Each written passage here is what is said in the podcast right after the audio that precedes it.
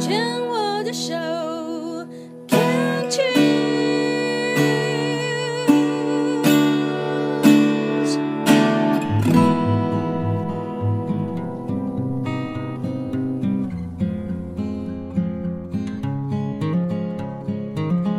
生活的地球是一颗美丽的星球，我们生活的台湾是一个美丽的岛屿。走进大自然的怀抱，仿佛回到母亲的怀里，身心的压力、病痛立刻被爱消融，被爱充满与滋养。让我们一起走进大自然。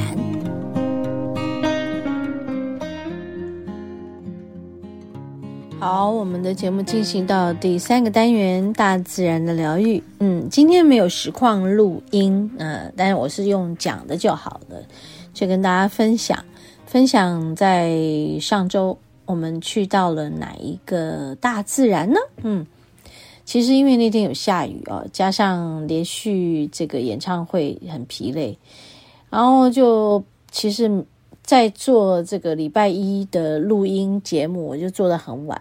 根本礼拜二就爬不起来了，所以那天我们没有很早出门，都蛮晚的。然后呢，上路呢又飘雨，整个心念飘雨，就在想说我们到底要去哪里？本来想去乌来，结果丽华就车子开开开开到平林，开到就是北宜公路平林。我们最近好像常常往那个平林那个附近去，哈哈。好，然后就看到一个曾经去过的一一一处，这个叫做湾潭的地方。那它是要从北宜公路下切到底下的溪谷，还那个溪就是南啊、北势溪，不是南势溪啊。然后呢，我们就停在一个小桥边，把车子停好了，我们就开始在步道上走。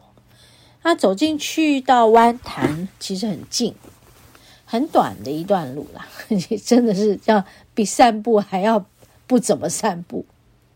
然后我们就走着走着，然后甚至于我都没有录音啊，因为其实在享受那个那个那种叫做慢慢的和宁静的感觉，还那整个西床上。你就看到风吹过来、吹过去的涟漪，然后你又看到有一点点的放晴的天空，有一点点微微的光，但是不是很亮。然后就看到呃对岸的山跟这个呃河岸边的树林，他们就在我们的西边。有一个倒影，这个倒影特别的美。反正就是一阵风吹过来，你就看到那个溪的那个涟漪啊，然后再加上倒影，哇，很享受呢。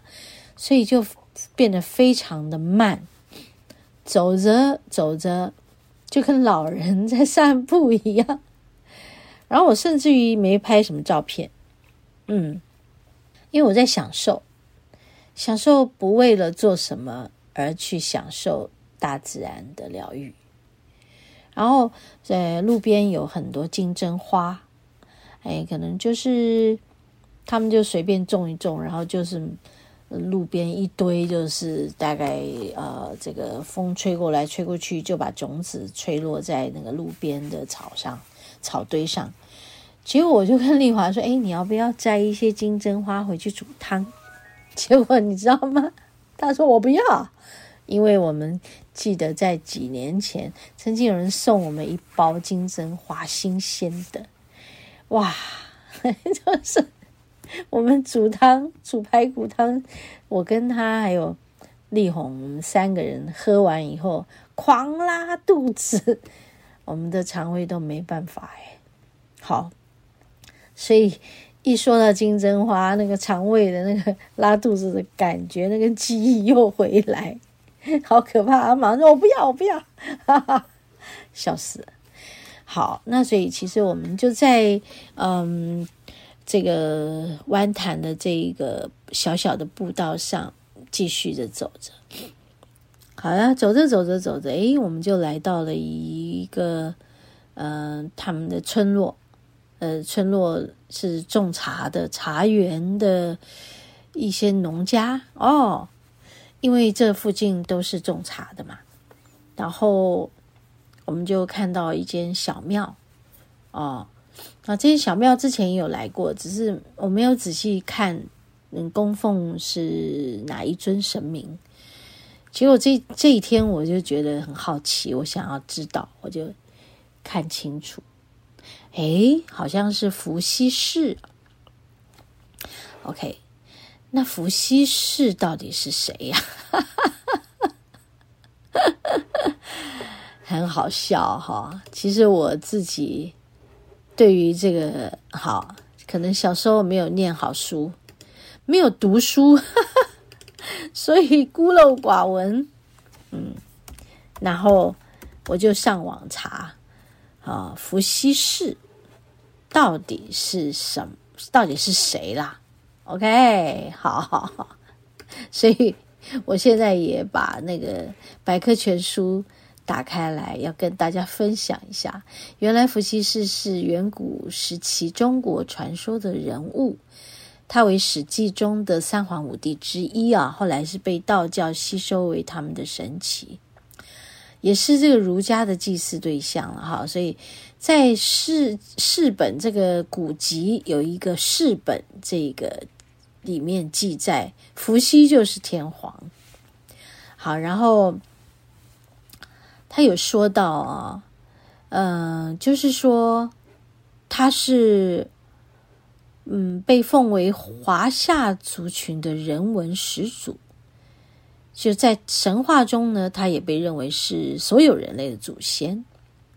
好像我们知道是是盘古开天地以来，哦，然后就开始出现了像伏羲氏啦、女娲啦，嗯，然后女娲就创造了人类了。他好像就是把手伸到河床里，然后就就抓出一些泥巴，然后就捏一捏变成人类，然后就说啊，那怎么只有一种性别，要变成两种性别，有男有女，然后他们就可以自己去呃这个繁殖后代，好像是这样的传说。好，那所以就说。伏羲就是三皇之一啊，好，然后这个呃所谓的天皇，也就是伏羲氏。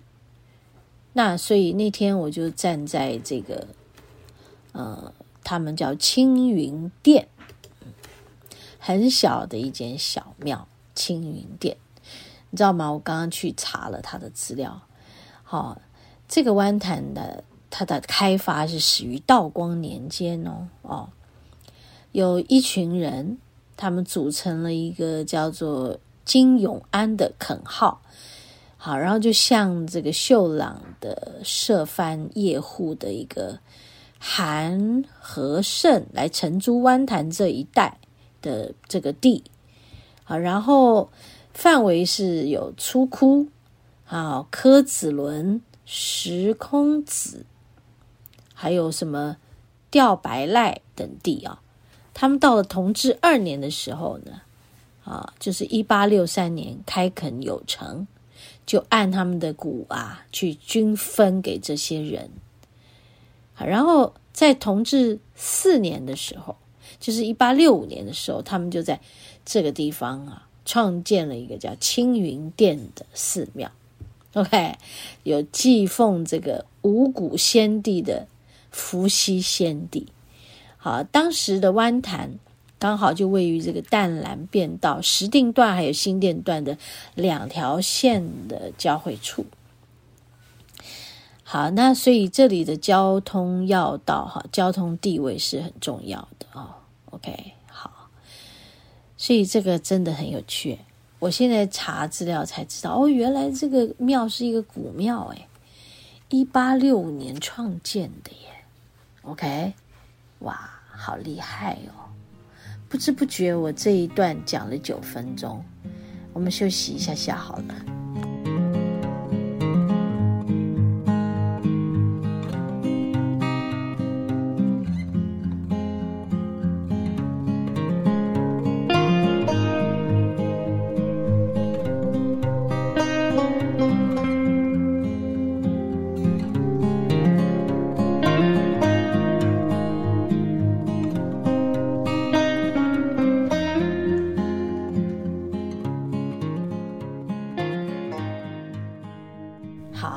接下来我在这个剩下的一点点时间，就是这一个单元的一点点时间，我就来讲说，在这个古庙里面我做了什么，好不好？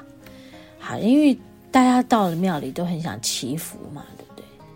那其实我以前来过，我也没有想到要来祈福，但这一次我很想要来祈福，因为可能就是十月份吧，哦，好像就是有。对于我觉得整个大环境啊，有一些很多的嗯、不安的感觉，嗯，好，又要选举了啊、然后再来加上这个世界的另外一端，嗯，以色列的战争，就让我觉得我们人心惶惶啊。如果大环境不好，我们。我们何以能够为个人来祈福？所以我想要为整个台湾还有世界来祈福。所以我就问了一个问题，我就拿那个杯，然后我就问伏羲氏先帝，我就问他，嗯，请问我们这个小小的岛屿还可以持续这个民主自由吗？我可以问这个问题吗？如果可以的话，请给我一个圣杯。他就给我一个圣杯呢。哦，好高兴！我说好，那我就来问这个问题。我就说，请问我们这个小小的岛屿，我们是否还能够维持这个民主自由呢？然后他就笑了，笑杯。然后我想，诶，我好像重复刚刚讲过第一次讲过的话嘛。我说，哦，是不是因为我重复讲了？那么我想再问一次，我想问我们在这里，我们的这些老百姓们，我们还可不可以在这里安居乐业，然后维持我们的民主自由？他就给我一个熊，喂，哇，好高兴哦，真的好高兴。然后后来我就说，那么我现在想抽一支签，可以吗？如果我只要抽签，但我不需要去去去把不会说，哎，这一支对还是不对？我只是想，如果你可以赐给我一支签，给我一些指引，关于我刚刚问的问题，好吗？所以如果可以的话，我就直接抽一支，那一支就是伏羲先帝要给我的指引。于是我就啊。哎，拔了一个杯，他说：“好，你去抽。”哎，我就去抽了。我抽了签了。好，我把签一打开看，哇，人子签哦！我要念给大家听。签文是这样的：第一句“月老分明结善缘”，嗯，不错哦。第二句“太阳照见九重天”，嗯，听起来也很棒，又有月亮照。又有太阳照，哎，真的不错。好，然后再来，虽然世事如春草，听起来也不错，但是有个虽然，所以呢，好，下一句，意愿人人种福田，也就是我们还是要自求多福的。好，我们这个单元呢，先告一个段落，接下来我们要进入第四个单元，练功疗愈。